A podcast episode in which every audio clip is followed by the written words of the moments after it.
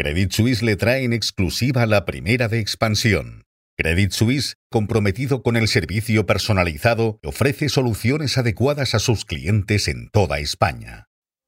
Buenos días. Teresa Rivera asegura en una entrevista con Expansión que el acuerdo para reformar el mercado eléctrico es un gran éxito. En un minuto escucharemos a la vicepresidenta tercera. Además, les contamos que Telefónica ultima la presentación de un nuevo plan de bajas voluntarias para sus empleados y que en Argentina ha saltado la sorpresa y el peronista Sergio Massa ha ganado la primera vuelta de las elecciones presidenciales. Se enfrentará a ultra Javier Milei en la segunda vuelta. Les hablamos además de la apuesta de CaixaBank por el capital riesgo y de la reunión que mantendrá esta semana el Banco Central Europeo.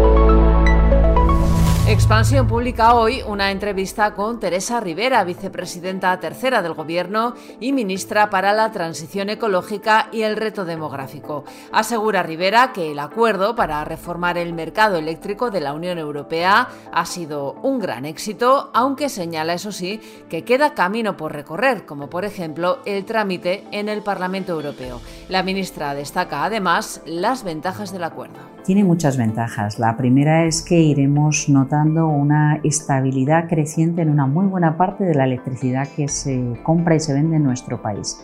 Eso es bueno para el inversor porque puede predecir mejor cuál va a ser la evolución de los retornos que va recibiendo del sistema y evidentemente es bueno para los consumidores que no estarán sometidos a la volatilidad que hemos visto en estos últimos meses. Además, cuenta con un régimen que recoge derechos de, mínimos para proteger a los consumidores y con unas previsiones para poder activar inmediatamente medidas de emergencia si se volviera a repetir episodios como el vivido el año pasado.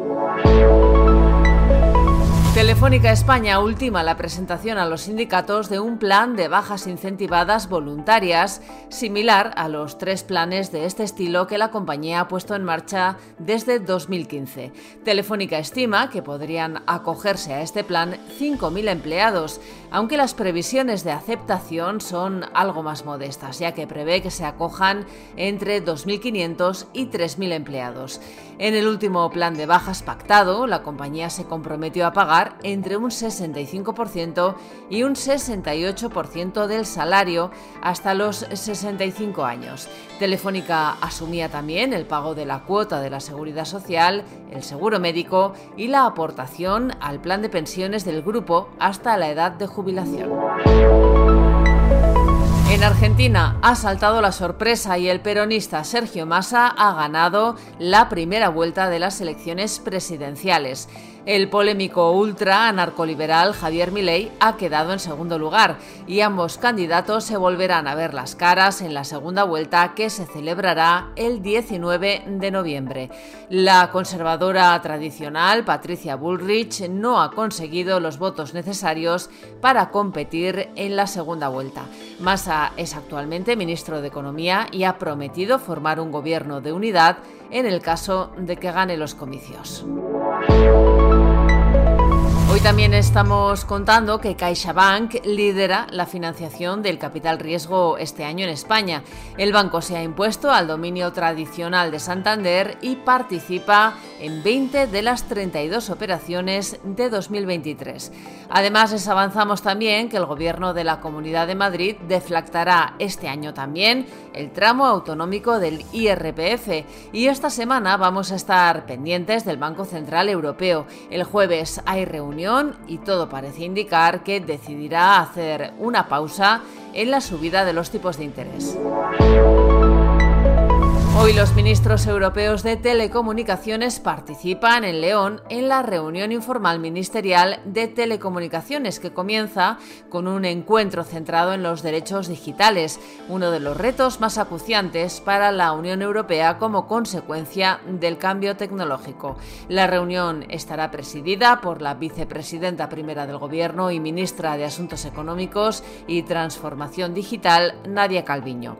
Y en Bilbao, el rey Felipe VI preside hoy el vigésimo sexto Congreso Nacional de la Empresa Familiar, un evento que reúne a más de 500 participantes entre empresarios, propietarios o accionistas de grandes corporaciones y políticos. Y en la bolsa el IBEX 35 arranca la semana en los 9.029 puntos.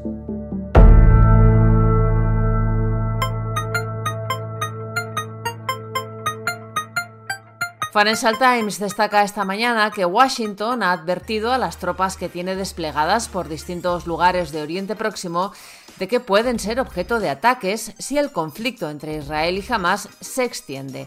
Y también cuenta el diario británico que los bancos europeos presentarán estos días unos beneficios trimestrales aumentados como consecuencia de los altos tipos de interés.